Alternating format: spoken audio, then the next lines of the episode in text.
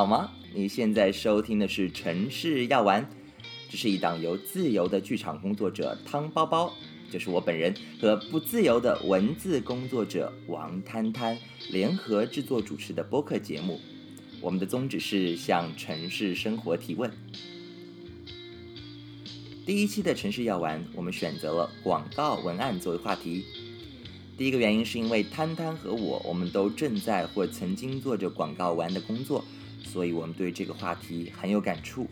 第二个原因是广告文案就像是商业社会的一个缩影，我们都觉得这是一个很有趣的切入口。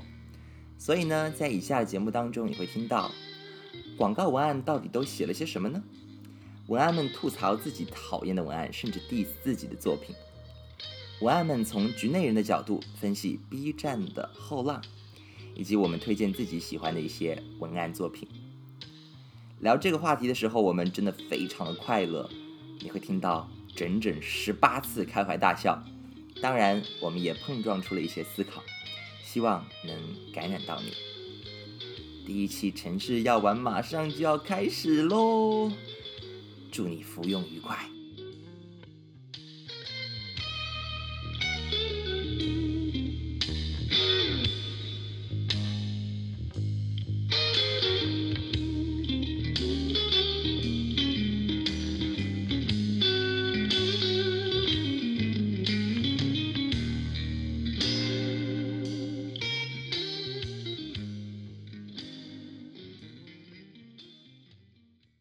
开始喽，真的开始喽！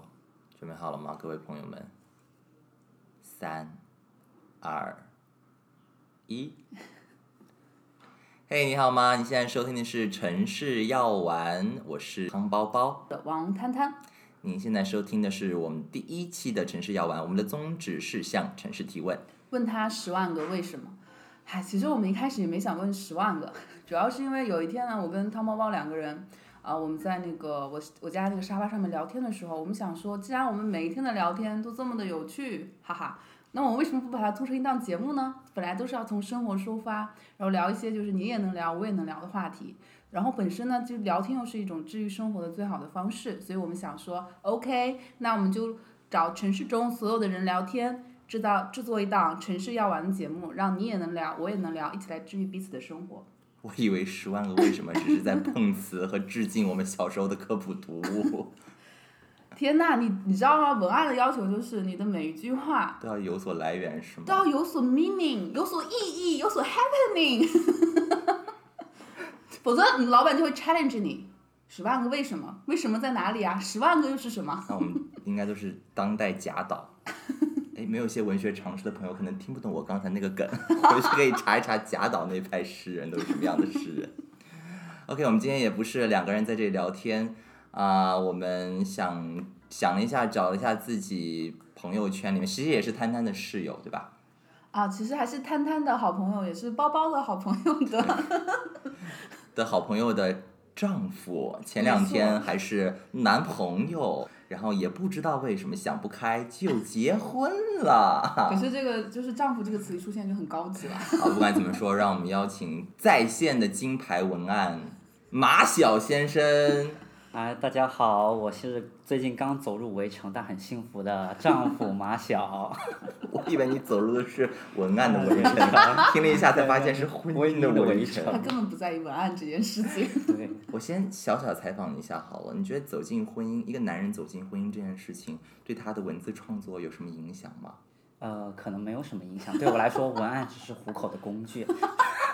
当曾经的热爱变成了糊口的工具，那它就可以独立生存在我的生活之中。啊、不如这样好了，因为我们三个人都是有在做过广告文案创意的工作，那么大家来简单的介绍一下自己都做着一份什么样子的文案工作，给大家介绍一下自己都平时在创作什么样领域的文案。好，我先开始吧。我做的文案领域比较广，大部分的文案工作我都做过。比如说从，呃，你每天可能手机短信会收到那些促销信息，比如说，呃，某某某某旗舰店小主，你好久没来光临啦，我们又是五折天啦，你要不要来参与一下呢？全场多少折多少折优惠，这个我也是写过的。然后再到你平常会打开的是什么饿了么啊、美团啊这些软件，它首屏你开屏的时候会有一个动啊动的那个文案，那个上面的文案我也写过。你进去之后呢，你的每个那个 button 的文案，还有哦 button 就是那个按钮，就是你选择是什么快餐点心呢，还是说就是有个什么什么夏季什么好吃大吃一下这种文案我也写过，还有什么。呃，从除此之外，还有比如说你日常会看到的，你地铁、公交站台的那些海报，那些文案我也做过。还有就是你可能会在电梯间啊，或者你手机的视频的时候，你会刷到一些，嗯，广告的品牌方的一些视频，它的里面的那些就是旁白那一样的那些东西啊，我也写过。啊，我还有什么没有写过？我给大家补充一个。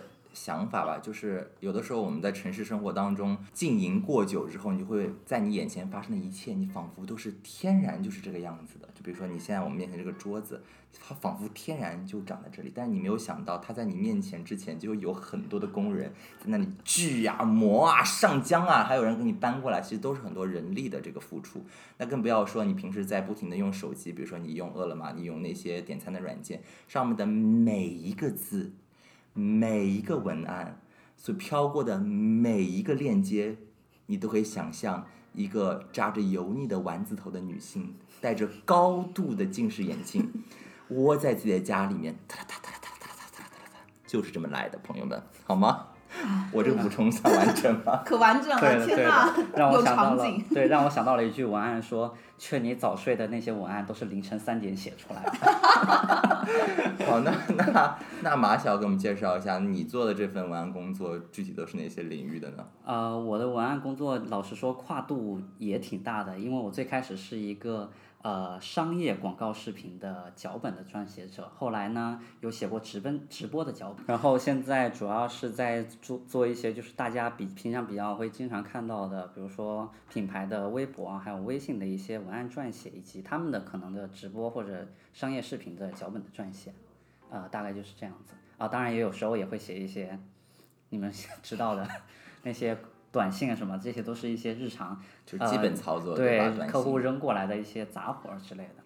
其实不仅仅是短信，还有比如说你网易云的那个推送，推送啊，然后网易评论、网易音乐评论区那些评论啊，还有你的就是比如说你的淘宝的商家的，就是那个他有一个买家秀的置顶评论啊。这些你肉眼所及、目之所及皆是文案。只要是弹出来的东西，其实都是有一个人在写，对吧？就是它处在流量最尖端的那个位置上面的文案，一定是经过修饰的，一定是买过一定服务来做的。对的，就像 B 站的弹幕，一些高亮的弹幕，甚至可能真的不是用户自发写的，而是品牌最后或者说自媒体背后是有一批金牌写手、金牌枪手在写上去的。对的，因为否则怎么可能那些文案就恰好就那些评论恰好那么轻易的就戳中你就是想买那个心思？其实背后都是有很多的数据、很多的人员的那个创意工作在付出的。好，那接下来我们就会由我们三个人来分别分享一下这些年我们看到过的令我们印象深刻、触目惊心、瞠目结舌的烂广告文案们。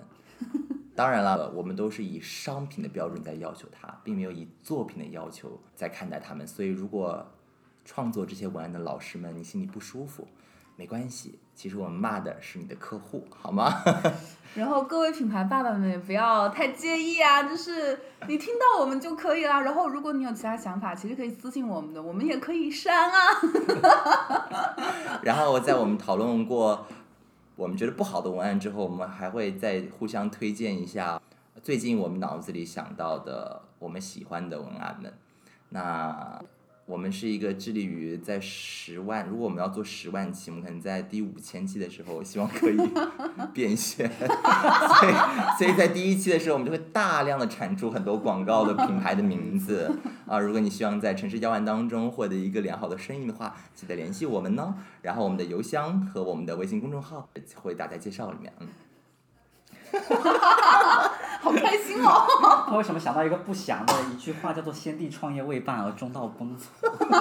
所以我们说五千七嘛。五千起，我觉得中道奔族可能性很很高。对，然后我们现在就先请马晓来给我们讲一下，他应该也是有所准备吧，搜肠刮肚想了一下。那你不如先讲你最近碰到的案子当中，你做最痛苦的是什么？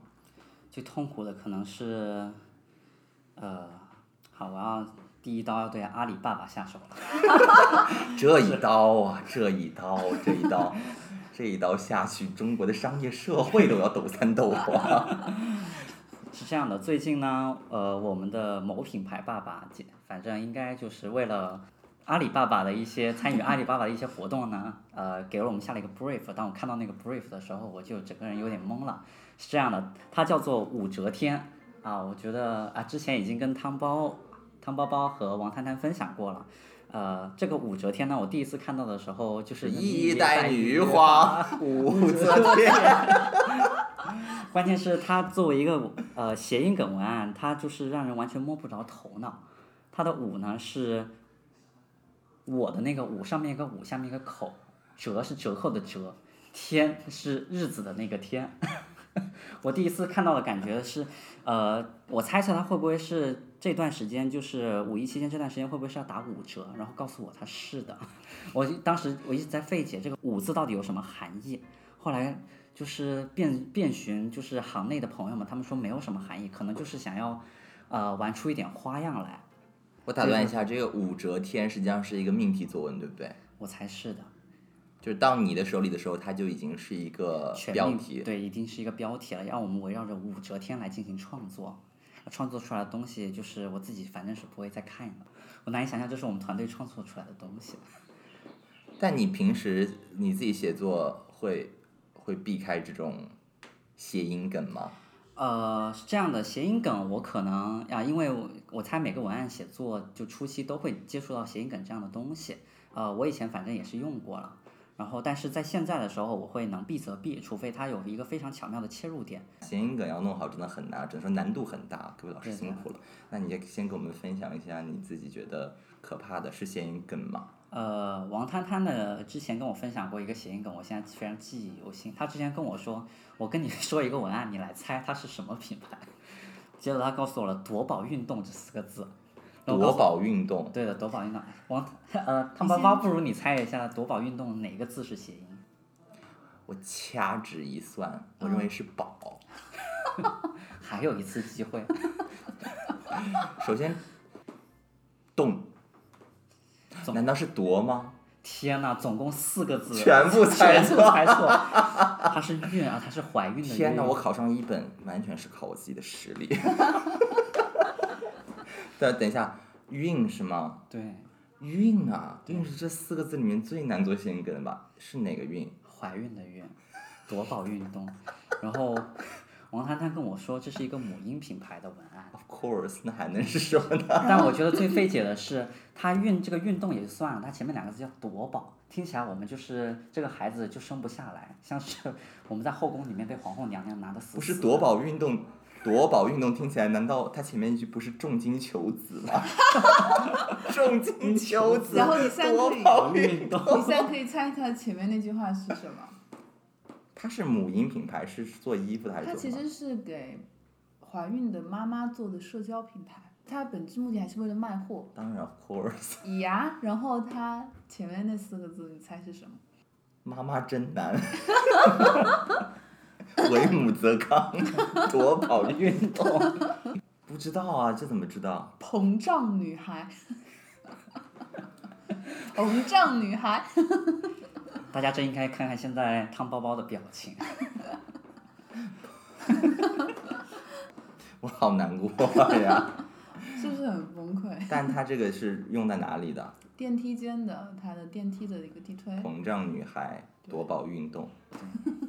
我觉得膨胀女孩她是有想用心的去往一个好像比较潮流或者好像是比较先进的方向去靠，但她就是把屁股拍在人家马腿上，我感觉。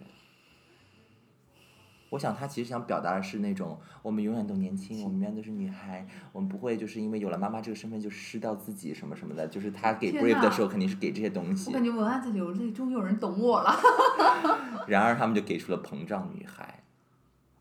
No no no no no，你身体里的是另外一个生命，那不叫膨胀。什么叫膨胀？大家看过《哈利波特》吗？《哈利波波特》第三部《阿斯卡班的囚徒》，马斯姑妈，那个姑妈跑过来大骂一顿哈利波特的父母，说他们是说他的妈妈是母狗什么的，然后他一生气就把他自己的姨妈给吹爆了，真的就是 literally 吹爆，就是飞起来，那叫做膨胀女孩。然后它对面是那个建设银行的那个什么荣易贷，就是一个专门针对疫情期间受受亏损的那些企业的这么一个荣易贷。你是想说，在电梯里面这两个文案出现的时候，形成一种奇妙的互文吗？对，就是我走进这间电梯，往右转膨胀女孩夺宝运动，往左转建设银行容易贷。我真的怕出来之后，我就看到王者荣耀，稳住，我们能赢。好，还有吗？还有还有一个谐音梗，大家可能都看过，但我非常想要就是分享给现在在听的观众朋啊、听众朋友们，叫做呃就这样，它是某知名汽汽车品牌的文案，不妨猜猜那个是哪三呃哪个字是谐音？他写的是哪个字？九错，还有一次机会，总共就三个字，我们这个一样嗯，一样，你们猜猜写的是哪个字？是那个一样吗？年轻的那个一样吗？没错，就这样。就这样 forever young，是不是这个配乐？没错，他可能主打他想要打年轻群体，但是呃，我作为一个当年看到的时候，我也是一个小年轻的年轻群体，我当时看到的时候真的是满脑子都都是问号。我就是有点觉得他好非主流啊。这是哪一年代的事情啊？可能前起码是两年前的了。两年前真的还好，因为我小时候不知道大家有没有听到过一个组合，叫做飞轮海。我有我的样。对我有我的样，是不是就是这个样？是的，还是当当的样？哒啦哒哒哒啦哒哒，就是我有我的样。样，就是那个是的样，是的就是你年轻的样。天哪！但是就是呃，每一个词它存在当下那个年代的语境是给人的感觉是不一样的真的，我觉得在当下这样一个鱼龙混杂的，还有中文贬值的这个这个网络环境当中，样可以翻译成俏皮嫩男。就这俏皮就是嫩男，就就这俏皮嫩男。汽车界的俏皮嫩男。哇，这有点酷，感觉像吉普。因为我觉得好多车他们都在讲他们的设计如何流线，然后尾灯怎么设计，对不对？那不就是俏皮嫩男吗？感觉可以跟那个健美先生搞一波。对对哎，对，对，好，我们打住吧，我们开始在做梦了，你知道吗？广告人最容易做做梦了，就自己脑脑内盘完一个就是营销点。就是一边在消化别人的文案吐气，然后自己给的东西就是像垃圾一样。还有同样同样出自于这个汽车品牌，哦完了，我觉得这 slogan 一说出来，可能大家都要猜出来是哪个品牌了。那说明他们成功呀。他们 slogan，呃，我就先放放放出来啊，先给小提示，他们是马年的一个呃，就是类似庆祝马年的一个文案，它的品牌啊、这个 slogan 叫做“弼马 win”。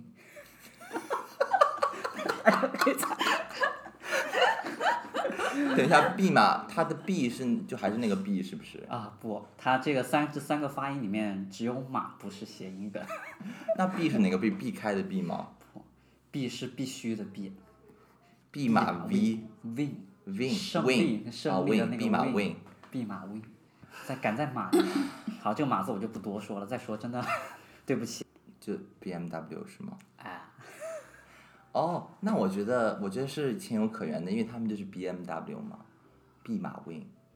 但是弼马温在神话故事当中，我感觉印象并不是很好，听起来是就是就是家道中落的有感感觉，就是期待落空，以为自己是什么神仙仙，实际上只是这个弼马温。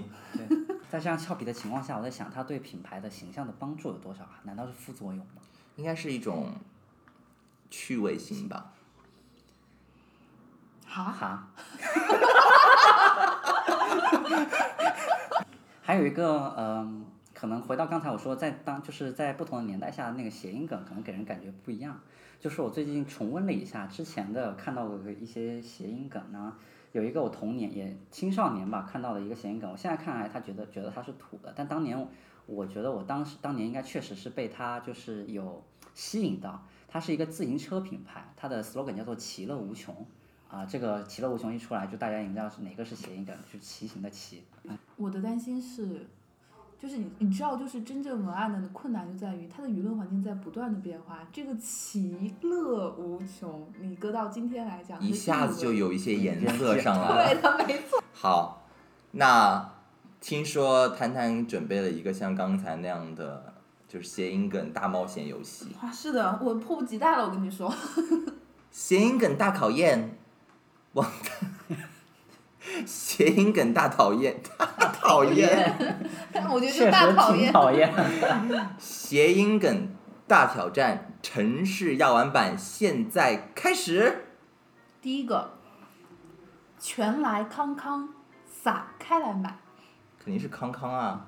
哦哟，不止一个，它里面只有两个字，呃，只有三个字。一二四个字不是谐音梗。再来一遍，全来康康。撒开了买。康康和撒。全来康康，撒开了买。我怎么感觉没有谐音梗的存在呢？哎呀。难道是撒？这个就是先祈福一下。这个是一个更大的爸爸在最近在抖音上开的一档直播卖货的节目。天呐！天呐！我大概猜到了。他是不是由某知名主持人主持的？不止一个知名主持人。什么呀？我是一个非抖音用户，我这是时代的弃儿。那我猜可能是全康康和撒。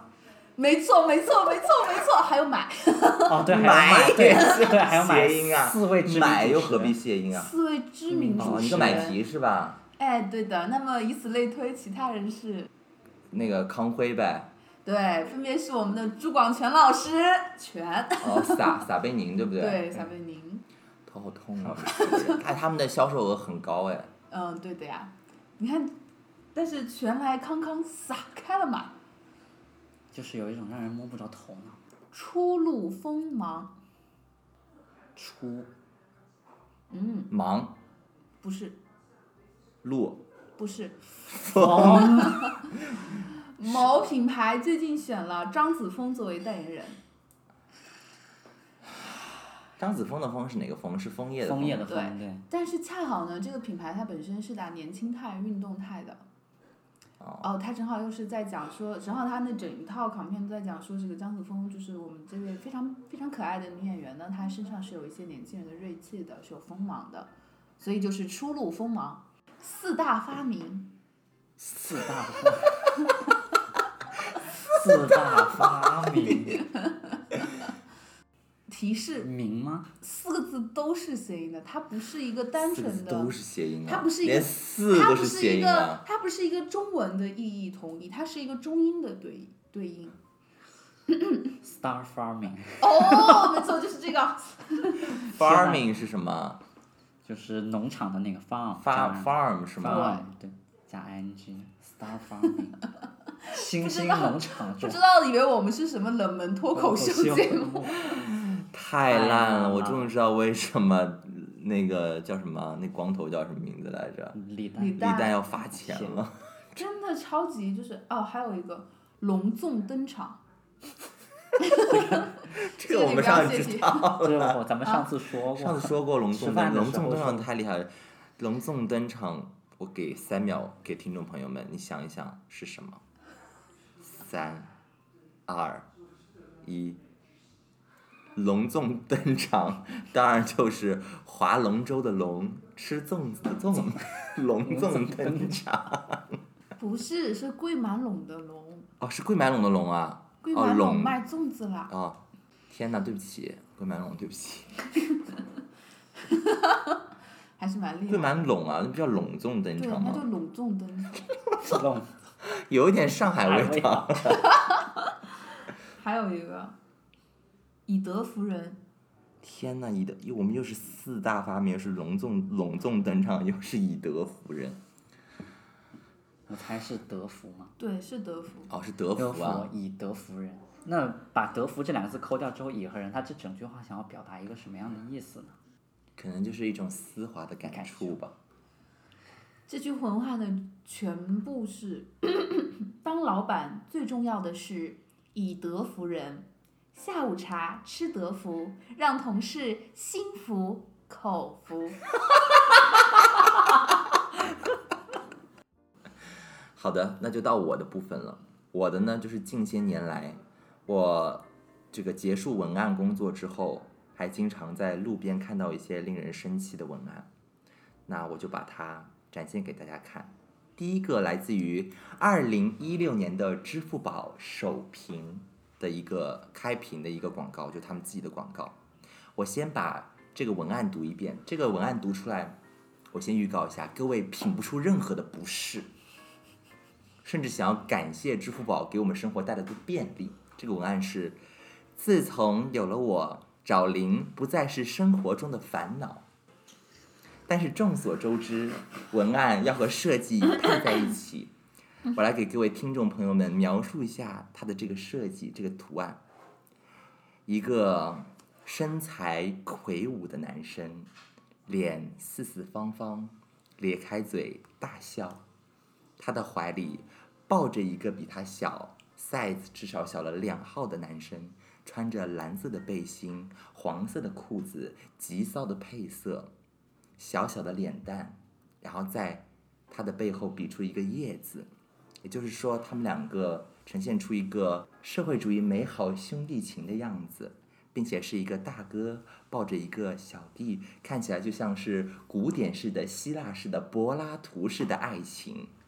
然后你再配上上面的文案，自从有了我，找零不再是生活中的烦恼。我想请问，二零一六年的支付宝，你们在暗示些什么？但是关键是，这是虚假广告啊！有了支付宝之后，真的找零不再是烦恼了吗？找这个零？这个我就有话要说了。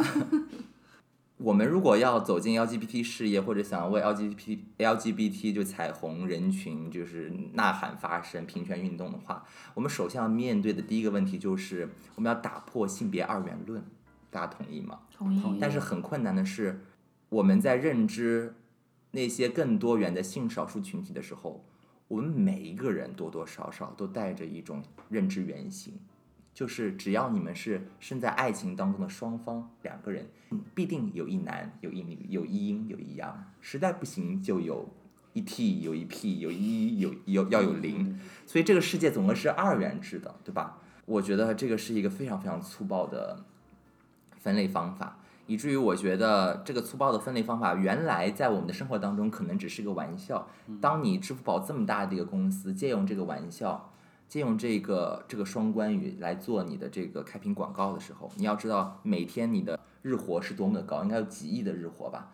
啊，有多少人能看到这么样子的一个画面？可能有少部分的人能理解你你想玩的这个梗是什么意思，但如果他们理解了你的这个广告，在他们的生命历程当中，在他们经验当中，就加深了一次这种二元论，对于我们认知这个社会更多元的、更美好的、更个人化的爱情的认知的原型。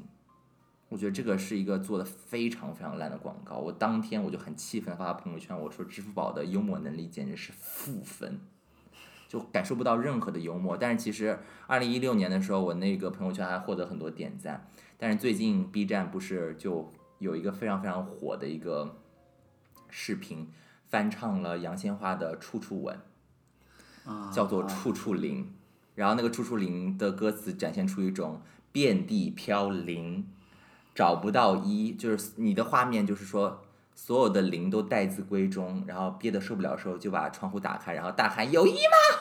哦，就这种饥渴的不得了，给你创造一种僧多周少的画面。然后如果你要反反反驳他的话，仿佛你就必须要给出个大数据，告诉他说没有一也是很多的，但其实你也掉进了这个二元论的一个陷阱里头。就当“找零”这两个字和这个图片配在一起的时候，我们就难以跳脱出这种二元论，我们只能问出：那找零还难吗？？你我们没有想过这个问题本身可能就是一个伪命题，或者本身就是一个违背我们 LGBT 或者彩虹事业呃性别平权运动的一个一个方向的一个说法。第二个我想跟大家分享的讨厌文案就轻松一些了，就没有这么多了，也没有跟性别还是有关系。这是我在地铁里看到的每日优先啊，每日优先，朋友们，每日优先的文案，这是他们的吃瓜群众生鲜节。这个文案叫做“比男人的嘴还甜”，高原红提六块九一斤。我觉得这个文案应该改成这个，他不应该卖红提，他应该卖榴莲，比男人的嘴还丑。泰国金枕榴莲六十块九一斤。其实我看到这个的时候，我心里就觉得，这是什么呀？这是怎么可能放到地铁里面来污染大家的眼睛？大家天天坐地铁还不够累吗？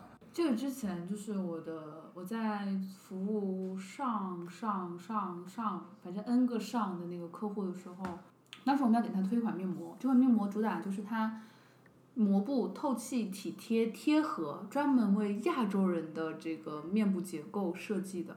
然后我当时就是认真在讲说这个面膜不怎么贴合啊，用了各种各样的，比如说云朵般轻柔啊，像婴儿的脸一样，像妈妈的手一样啊。然后那客户就是不买单。然后这个时候，我的当时我的组长就跟我说：“你这么写，你写的有趣味性一点，他们就会买单了。”然后我就在等那个趣味性是什么，比你的男友更体贴你的抹布。用这这我这我看不懂这种说法。什么叫做比男人的嘴还甜？男人嘴是有多甜？就是感觉这好像是就是一个 PUA 的副产品，你知道吗？这怎么想出来的呀？我猜他的创意源泉可能是当年那个卖瓜老的老婆婆的那个招牌，叫“甜过初恋”。那个好美啊！而且那那个个甜过初恋一定要写在那种纸板的后面，对的，嗯，然后写的歪歪扭扭的，深深浅浅，甜过初恋，然后一定是个老婆婆，对对吧？所以它其实不单纯是一句文案啊，它是一套组合视觉的、场景的，然后美术的、字迹的种种东西发生的。所以像它，所以这个借鉴他就借鉴不到点上嘛，他只看到了一个形儿。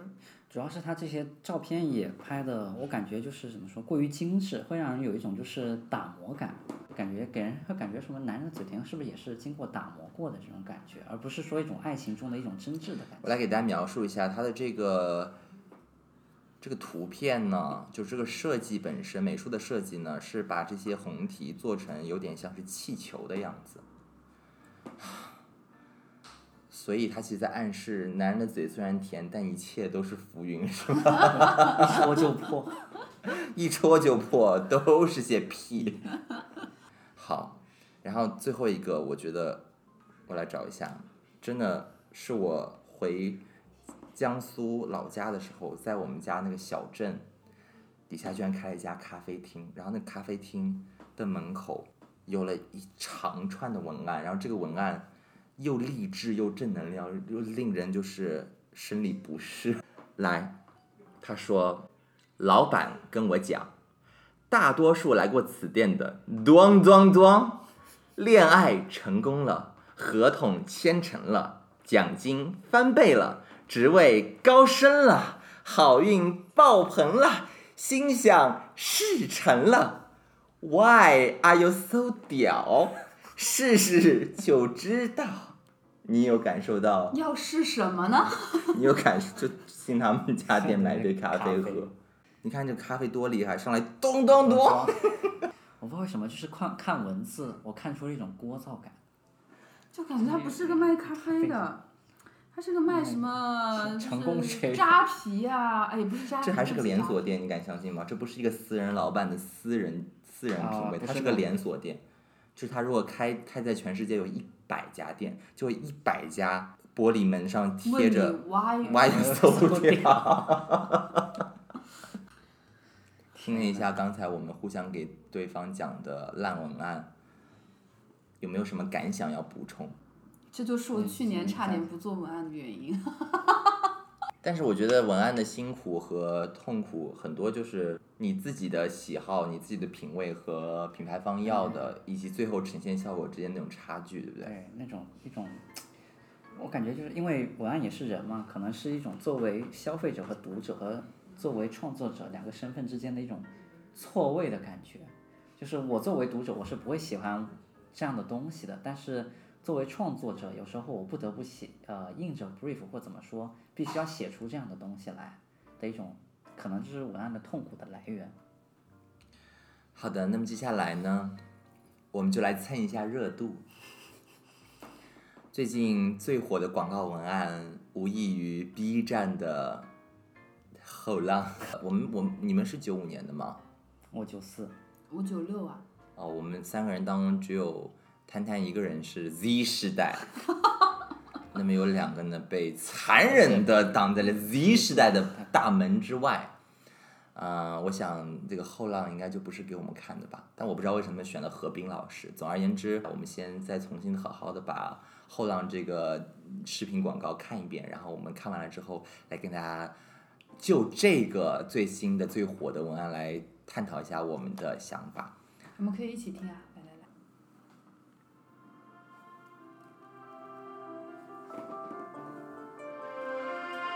那些口口声声一代不如一代的人，应该看着你们，像我一样，我看着你们，满怀羡慕。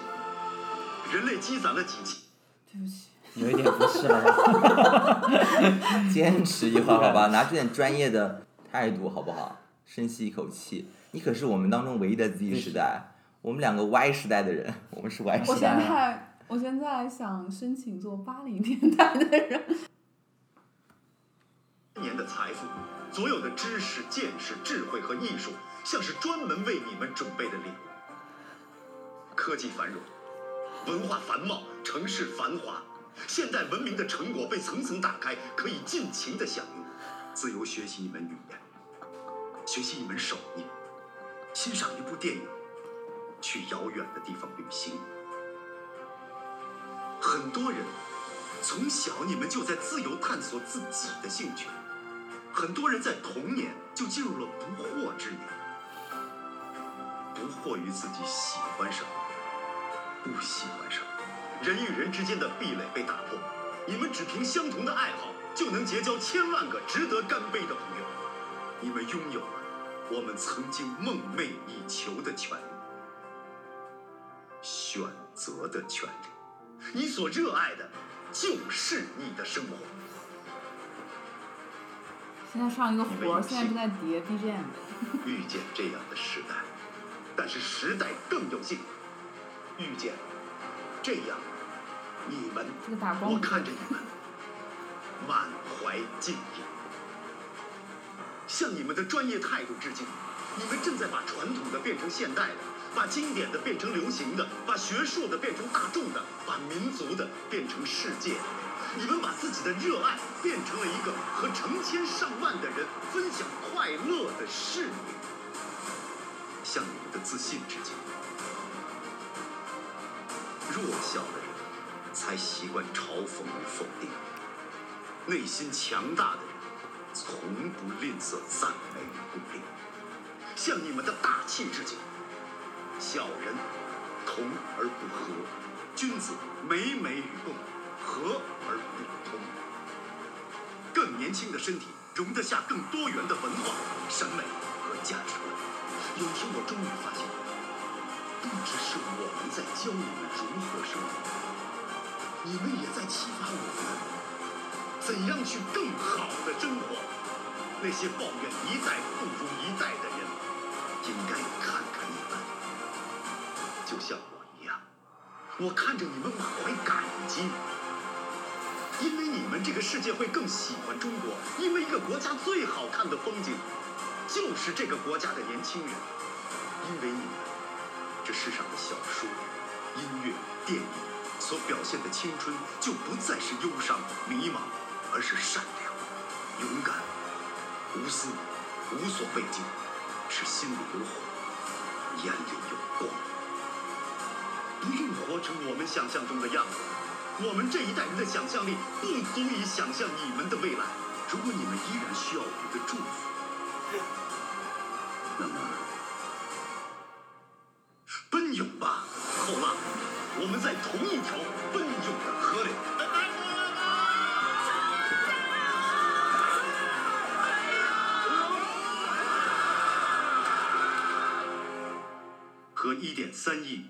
轻人一起表达自我，拥抱世界。同一条河流，我说人不能同时套进同一条河流。爹言爹语。我觉得不仅是爹言爹语，他听起来像是那种何冰老师，像是那种，呃，家长代表。我觉得他在 give me something，就是你给我这个准许，我不需要你给我这个权利，我也不需要给你这个允许。年轻人没有把你们当做前浪啊！我以前在 WISE 的时候最喜欢的一个，我最喜欢的一个作者，就是他跟他的父母一起去跳伞。什么前浪和后浪？就是 we，是我们共同的生活！为什么要区分你我啊？什么叫前浪和后浪啊？我真的是好笑，怎么了？你要前浪先走过去，我才能走了。你没有给我让位置，我不能去了。通篇没有一个字我能接受，confused。就是你对后浪这个概念本身就我对整个概念都很不接受，他的对话感我也很不舒服。你如果真的要讲的是跟一点三亿的年轻人在一起表达自我、拥抱世界的话，你为什么不直接就是你们过来表达呢？为什么还要再让人觉得说 B 站只有年轻人呢？为什么要说这是只有年轻的生活呢？Come on！这是一个用定义来定义的一个充满偏见的一个表达，我真的太难受了。哦，工伤了。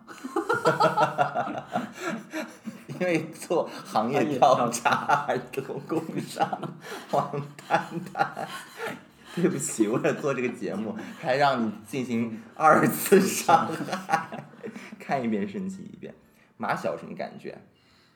我就是啊，非常的不适。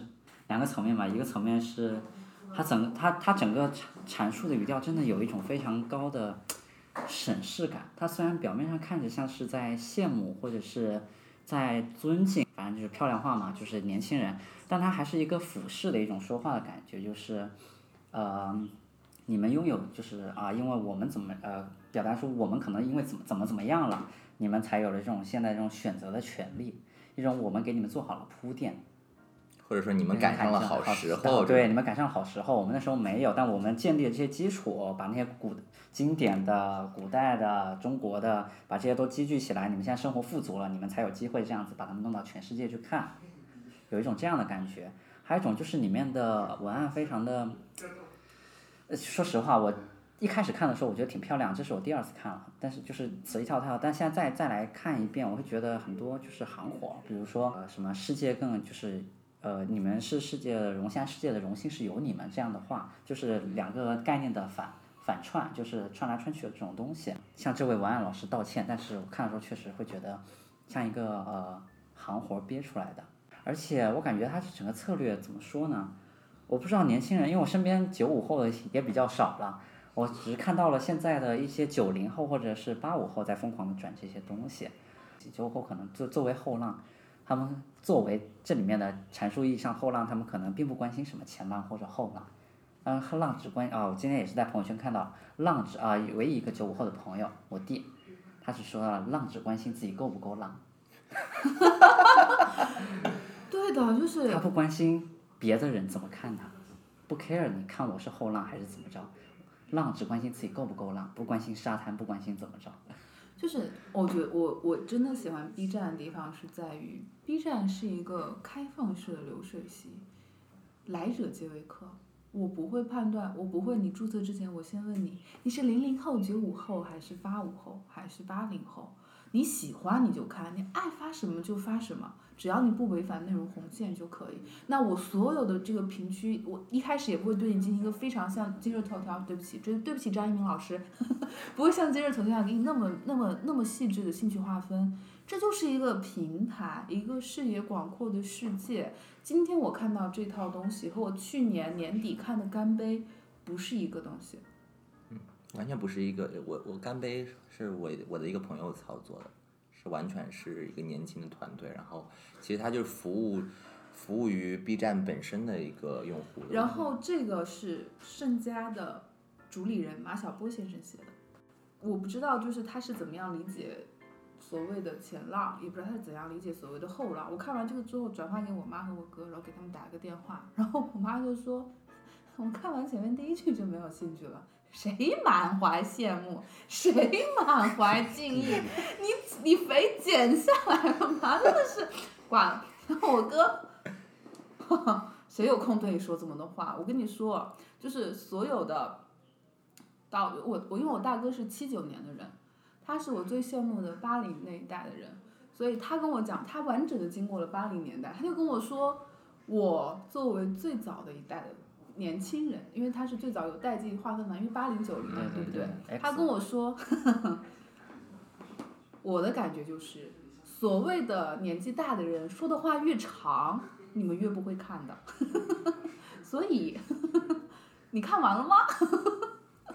我感觉很多转发的人，其实他其实就是看个大概的感觉，听一下里面那澎湃的音乐，欣赏一下何冰老师的台词就结束了。就是，然后如果不喜欢的人，可能就会像我们这样，可能反复的看，然后细究他的词都在说什么。我今天我今天是这样子，就是。我之前在饿了么的老板，他早上他早上的时候特地找我们聊天，问我们对这个片子是什么样的感觉。他本身是他本身是八零后啊，然后是所谓的前浪，但是他这一段，我觉得他说的非常好，我真的想把他这段念一下。他说，个人觉得本质上是否年轻和生理年龄有关，但不是最重点。老了。很直观的表现就是固执于经验，不愿意听和学习，不愿意尝试新鲜事物，固守习惯、固守行为和思维方式，不愿意改变。每一代人都被贴标签式的研究，但人都是都是三分个性，七分共性。在时代里、科技的变化发展里、家庭和舆论环境里，是否拥有选择的权利和自由里，生出不同的观点。引发后续的行为变化。他说他在和九零后、九五后的相处中，学会不看重年龄差距，相对平等对话，鼓励和包容不同看法，给予合理的自由度，陪伴但不瞎逼逼指导，问我意见，给更多设身处地的讨论，而非说教，是更有利于共同成长的。我觉得这和我昨天看到这个文案的第一个反应很有很有联系。我当时就觉得，因为我们平时在做很多很多的文案创作的时候，其实客户都会提到关于跟年龄相关的标签嘛，比如说我的主打是中年、中产阶级。啊，有一定的，就是它总有一个用户画像，对不对？对。这个用户画像里面必定会有一个年龄分层，然后有很多很多的品牌，像刚才提提到那个车，啊，就会就会提到年轻啊，或者他明确的提出我就是要卖给 Z 时代的。但是不管是什么 X Y Z 时代，或是年八零后、九零后、零零零后、一零后，其实我的感觉就是，虽然他在描述这件事情的时候是一个客观事实，就您确实是九十年代出生的人，那您就是九零后，对吧？就好像您确实就是一个生理女性，所以您就是一个女孩儿，对吧？这没有什么问题。就我在描述这个群体的时候，我用这样的标标签，本身只是一件非常中性的事情。但是我们的商家、我们的社会、我们的文化，在这个标签当中，在这个概念当中，真的建构了太多太多的东西。它它在这个九零后的或者一零后的标零零后的标签里面放了太多太多，比如说现今天的后浪，嗯然后今天所讲的所有的这一切，实际上都是在这个年龄的标签里面增添新的大厦。其实一个人成长成什么样的人，当然有时代的局限性，但是我我更相信的是，我们是有这种自主选择自己成为什么样人的权利的。然后也是因为我们大量的和非自己年龄层次的人生活在一起，所以我们的生活融合也是有很大的可能性的。就是我，我其实，我首先客观承认，我承认客观上面是有年龄的一个有差异 routine 在那里的，就是社会要求你，你三十岁应该是什么样的人，你三十五岁是应该是什么样的人，你四十岁应该是什么样的人，这个是一个。你把它当做一个良性的劝导就好了，就是你听进去，但是你不一定要非做不可，照做不可。事实上，我觉得不仅是不能没办法非做不可，就是做不了。就是你没有必要去应该或者不应该。像刚才那个那个文当中说，有很多像你们这一代人，你们一出生就到了不惑之年，其实有点可怕，对不对？我觉得，我觉得这个东西可怕是在于，他觉得我们一出生就到了不惑之年，他的这个觉得之后会改变他的行为跟很多东西。我是 B 站非常忠实的客户。嗯，我也是。其实我觉得我我在这两方的争论当中有点被架空了，因为其实两方吵得非常的激烈，一方认为就是说你不喜欢你就别逼逼，你为什么要骂我，对吧？然后反对后浪，甚至有很多播客的同行们也在做这个的分析啊，有很多我喜欢的博主们，他们其实是义正言辞或者说是情绪非常激烈的反对，他，觉得这个可能不仅不能代表一种年轻人的态度，甚至有点跪舔之姿，啊，只能显示出我们这个时代四大主义：消费主义、享乐主义、相对主义、虚无主义。啊，因为他觉得里面讲的好多内容其实都是 B 站所不能够提供的，比如说人类的财富、人类的知识，为什么不能够更坦诚的告诉大家，这个就是我们分众呢在享乐的一个平台？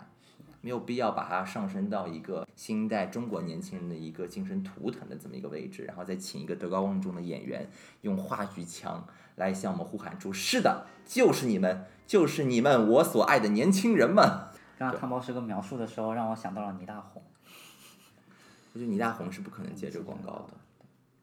倪大红会接当时跟王者荣耀有个互换灵魂的一个，就他跟他的孙子互换灵魂，他他住在了一个年轻的身体里面，然后去呃，就是姥爷和孙外孙，姥爷和外孙灵魂互撞，姥爷一直不能理解外孙为什么要做电竞，但是只要他的他的灵魂进入到了外孙的身体里面，会发现原来电竞是这样子的。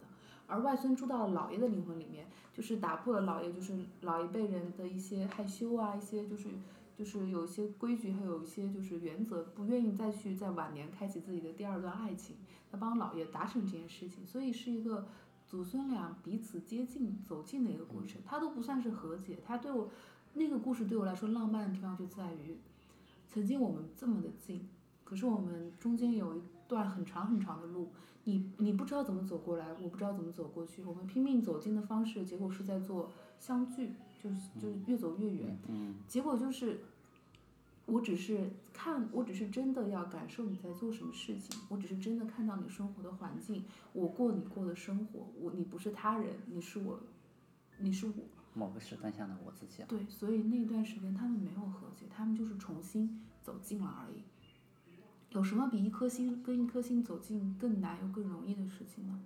但我觉得这个广告其实对我来说有一些更悲观的地方，因为最后要走近的方法居然是要靠现实中不存在的法术 灵魂互换。大部分的时候，我们能够接近对方的方法其实还是靠表达。对，像我觉得，我觉得我的对他的想法和我觉得和。马小比较接近，因为为什么说它是个行活？其实它有很多的语言，你细究去细品，其实是很空虚的东西。比如说，最被人批评的一句话，其实就是那个弱小的人才会去批，才会去批评和嘲讽，质疑和嘲讽。强大的人，呃，从不吝惜自己的赞美，对吧？对。好多人听到这个话之后。真的有被惹怒到，觉得自己这个天天针砭时弊，然后就被归为弱小之人。我觉得，当然你你有你愤怒的原因，我觉得这个很很好理解，或者你喜欢这句话，也正好是因为这是你的价值观，这也很好理解，没有什么问题。但我自己会认为，这样的一句文案更像是一句行活，它更像是别人给了一个 brief，说我觉得这一段里面还是要体现一下现在时下流行的正能量。那么什么叫做正能量呢？这个文案就扩写翻译了一下，变成了这么一句。呃，做人的指导哈，弱小的人如何如何，强大的人如何如何。但这句话听起来有点像是之前韩寒的那个片子叫什么？腔调。不是无人，啊，他他韩寒的第一第一部电影叫什么？反正反正就是那部电影。那部电影里面有一句后啊后会无期后会无期后会无期里面有一句经典台词，那个时候在人人网上天天都有人把它当做 slogan 发。听了很多道理，过不好这一生。不，还有一句。那是哪句？就是喜欢才会放肆，爱就是克制。那有一段时间，就有人去采访韩寒，说那这句话到底什么意思？然后韩寒就大概的意思就是说，这就是一句台词呀，它没有什么意思。他反过来说也一样，你说喜欢就就会克制，爱才会放肆，有错吗？完全没错。那今天这个这个台词也是的，就是你把它反过来说。什么强大的人才才有力量去讽刺与质疑，只有弱小的人才永不吝惜自己的赞美。你说有错吗？可能同样一部分人，同样一批人也会转发，所以我觉得它是一个很空虚的词，它看起来好像激起了千层浪，这背后是非常非常虚无的东西，所以大家也没没有必要花那么多的精力和那么大的愤怒投射在上面。其实我觉得他们对这个片子的愤怒，真的不是来源于单纯是这个文案。如果它不是 B 站的广内容广告，你可能也就是一带而过，我？可我就是我可能过了三，我过了前面的十秒，拜拜，我都不会记得这些东西。我大脑很宝贵的。好的，那我们就针对这个就聊这么多吧。然后接下来呢，我们就过渡到我们来推荐给互相看最近自己喜欢的文案作品。我们请马小先来吧。最近我最近我看到的一个是彩票投注站的，这个比较短，我就给它抄下来了。这是一个彩票投注站的文案，然后跟可以跟刚才汤包师哥说的咖啡咖啡厅文案做个对比，大家可以听一下。我再强调一遍，它是彩票投注站的文案，很短，六行。开始了。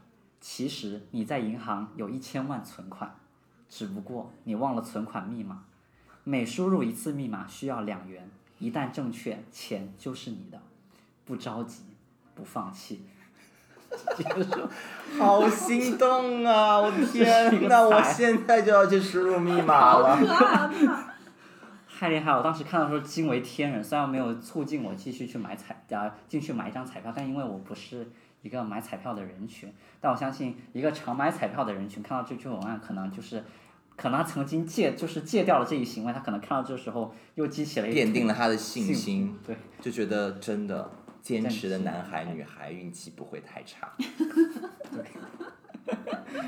这个可以跟刚才的咖啡厅文案拼，因为它主要是确实讲到了人心中的那个痒痒的那个点。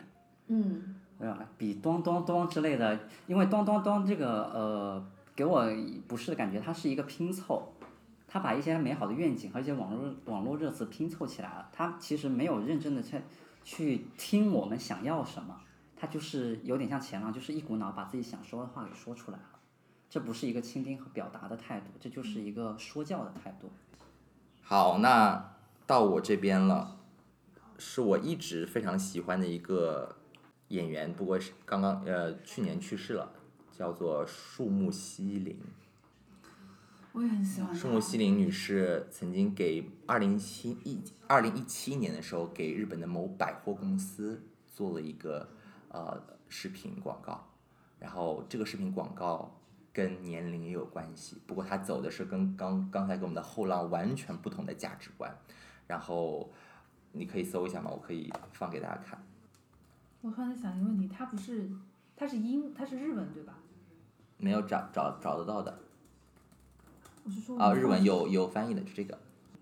今年あなたは一つ年を取るその度に 年相応にとかいい年をしてとかなつまらない言葉があなたを縛ろうとする。あなたは耳を貸す必要なんてない。世間の見る目なんていつだって後から変わる。着たことのない服に袖を通して見たことのない自分に心躍らせる。他の誰でもない私を楽しむ。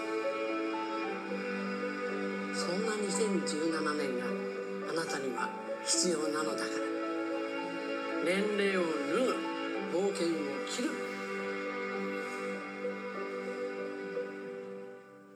私は私。西武そご有没有一种想立刻去这个商场购物的感觉？有啊，就是就是他就是就是每一个广告，特别是它是很重视觉的广告的时候，它直接在向我展现一个美好的世界，美好的服务，美好的它的精神，就是这样的一个就 TVC video，我走进去我的第一感觉就是，可能啊，我不说一定，可能我在这这家商场里面，它的价值观是这样的。我不会因为我穿着随便没有化妆，里面的服务员会随便对待我，我也不会因为我是一个抱着妈妈的孩子，就会那那里的服务员就会区别对待我，也不会因为我今天没有拿非常昂贵的钱包，没有用非常好的手机，他们就觉得我买不起那件衣服。我就是我，我走进去，他们服务的就是我这个人本身，而不是我身上穿着的符号。我在这里购买的也不是符号，这当然是我愿意去购去的那个商场了。你知道有些那些商场的东西拍下来，那感觉就是，OK，我知道了，我去你这里，我最好打扮的像去参加晚宴一样才可以，因为你那里的，因为你那里的客户都是这样子，所以你希望接待的也是这样的人，因为你在定义的就是那样的一个交流场所，没有对错，只是那不是我要的美好。好，我来把这个中文的翻译给大家念一遍啊。啊，树木希林是这样说的：今年你又长大了一岁，这一次不论是相应的年纪，还是最好的年纪，这些都是会束缚住你的东西哦。大可不必竖着耳朵听取别人的话。这世上的事情，不知道什么时候就会发生变化。穿没有穿过的衣服，为不曾见到过的自己感到开心。享受这个谁也不是的自己，这样的二零一七正是你想要的。脱下年龄，穿上冒险。我觉得他最有意思的是，之前我看他的时候没有往太多的关于年龄这个问题上去看，但是正是因为今天我们又看到了后浪这个对于年龄的解释，同时看到了何冰老师和树木心灵女士风格截然不同的表演。我就觉得，嗯，不能说孰优孰劣吧，我只能说，我本人还是非常忠诚的，忠实于二零一七年的这个广告，觉得他的这个价值观，虽然说大家都是为了商业化的目的，对不对？为了刺激你的消费 但是他说的这个价值观好像跟我的想法更接近一些，包括他的那种很自然的表演，啊，包括他穿身上穿的那些。呃，很华丽，但是又很适合他的衣服，包括他最后说“我就是我”之前抠了抠自己的脸，那个就是很很小的细节，一个动作的表达。对，和何冰老师那种一字一字断开那种铿锵有力的说法，啊，他们应该看看你们像我一样，和我就是我，还是挺不一样的表达。而且我很喜啊，你先说，你先说，而且而且我很喜欢是它里面的话都非常是我们平常沟通交流时对沟通交流时会说的话，不会有那种满怀感激、满怀羡慕我们平常这种大词，而只是说呃不用非要竖着耳朵去听别人说的话这种感觉。当然最后最后还是有一句 slogan 的收尾是脱下年龄穿上冒险，但不会觉得有多么不适，因为它前面的铺垫已经足够好了，它在这里起到了一个。嗯，画龙点睛或者说收尾的一个作用，而且也不平凡，我觉得是很喜欢的。他这个折子翻得很漂亮，他一开始就跟你讲说年龄不是年龄，所以你不需要需要怎么样，不需要需要怎么样。它中间的这些你不需要怎么样的事情，全部都是当你的年岁渐长，你在做这些事情，对你来说就是你当下的冒险。所以就是这些年纪的话，你不必听，就是脱下年龄，你有你自己的事情要做，这是你的冒险。嗯。好，那最后就让摊摊来分享他喜欢的文案。他是这样的，他开头这这这个文案是写给诚品商城，一九九八年春季特卖。他开头写双白雪白，冬天北极狐的白，川久保玲没有存在的白，骑士劳斯情迷的白，波西米亚颓废的白。云的白，青的白，鸟语的白，梦境的白，洁癖的白，不贪污的白，痛恨有颜色暴力的白，用过防晒霜的白，与黑对比的白，所有广混合的白，极限注意的白，玉的白，灵性的白，香槟白，大曲茅台有酒意的白，简单的白，勾描不上色的白，五四运动口语化的白。智慧华发的白，真相的白，不想有瑕疵的留白。白色是一种没有重量可以飞的幸福。世纪末无色调风华，百件春品，百感交集。一九九八年三月六日至四月五日，成品商城春品上市，请您开始无白禁忌。我觉得他就是有一种。把文案脑子当中想的一切的东西都写上去的感觉。它是非常漂亮的长文案，徐顺英也是一种啦，只是我会更喜欢李新平的。因为我觉得他，你看这个白，比如说呃，普通人想到白或者看到白的时候，你脑中可能就是那样一种颜色，但是其实，在文案的心中，他可能会不断的去从不同的角度去考究这个字还能有什么不同的应用。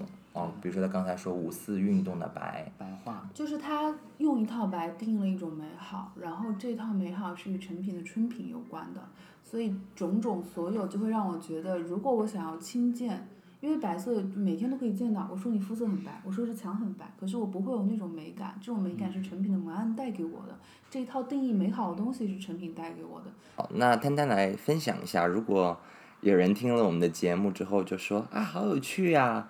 我也想要当文案创意，嗯，你会对这样的朋友们说什么呢？我其实喜欢讲真的东西，但是真的东西是没有错的啦。可是真的东西它往往准确吗？不一定准确。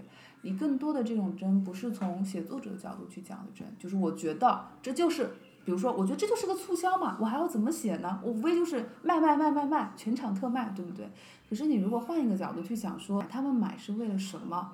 你才能够说出那句真正让他们心动的理由。就比如说刚才马小举的那个例子和你刚才说的咖啡店的那个例子，对吧？一个就是明显就是我根本不管你怎么想，但我告诉你，来我咖啡店有 A B C D E 四项好处。和彩票彩票店说的就是这这就是你的钱，只不过你忘记密码了。两套话术下面对人的那种鼓舞的心态是不一样的。这个就是你有没有发现？其实早已存在的，在每个人心中的那个真相，可能有些人知道，有些人不知道。你要把这东西点出来，这个就叫做在广告的创作环节里面叫做 insight，叫做洞察。那对于我来说呢，其实就是你有没有真的看见别人。就是有一些人会觉得说创意工作好好轻松啊，就感觉是一群天才，一群 genius，然后在房间里面你一句我一句啊，一个伟大的创意就诞生了。但实际上不是的，创意是。是是辛苦的，是工是繁复的机械的劳动堆成的那个塔尖上的东西。为了到达那个塔尖，我们要做很多很多的基础工作。所以有一个我蛮喜欢的广告人，他说过一句话，他说：大多数时候广告行业就是路桥工程，不是什么飞天遁地和鲜衣怒马。所谓的才华就是基本功的溢出。最可怕的人生呢，是丧失敏感性的人生。所以每一次 no 都是在对你去揭开一个陌生和失控的未来，都是对敏感性的重新唤醒。所以我的建议就是，如果你要成为一个好文案，要做第一个 challenge 你自己的人。好，我只有一句话，我只有一句话，我这句话叫做：如果消费主义席卷我们所在的世界是不可避免的，做一个好的文案就是做我们世界的改良者。好的，结束了。好，我们的第一期节目就到这里。嗯，希望你们可以关注城市药丸在各个开放式播客平台上的账号，同时我们也会有我们自己的微信公众号，请搜索“城市药丸”。这是我们第一期的节目，我是汤包包，我是王摊摊，我是马小。再见，祝大家使用愉快，初夏愉快。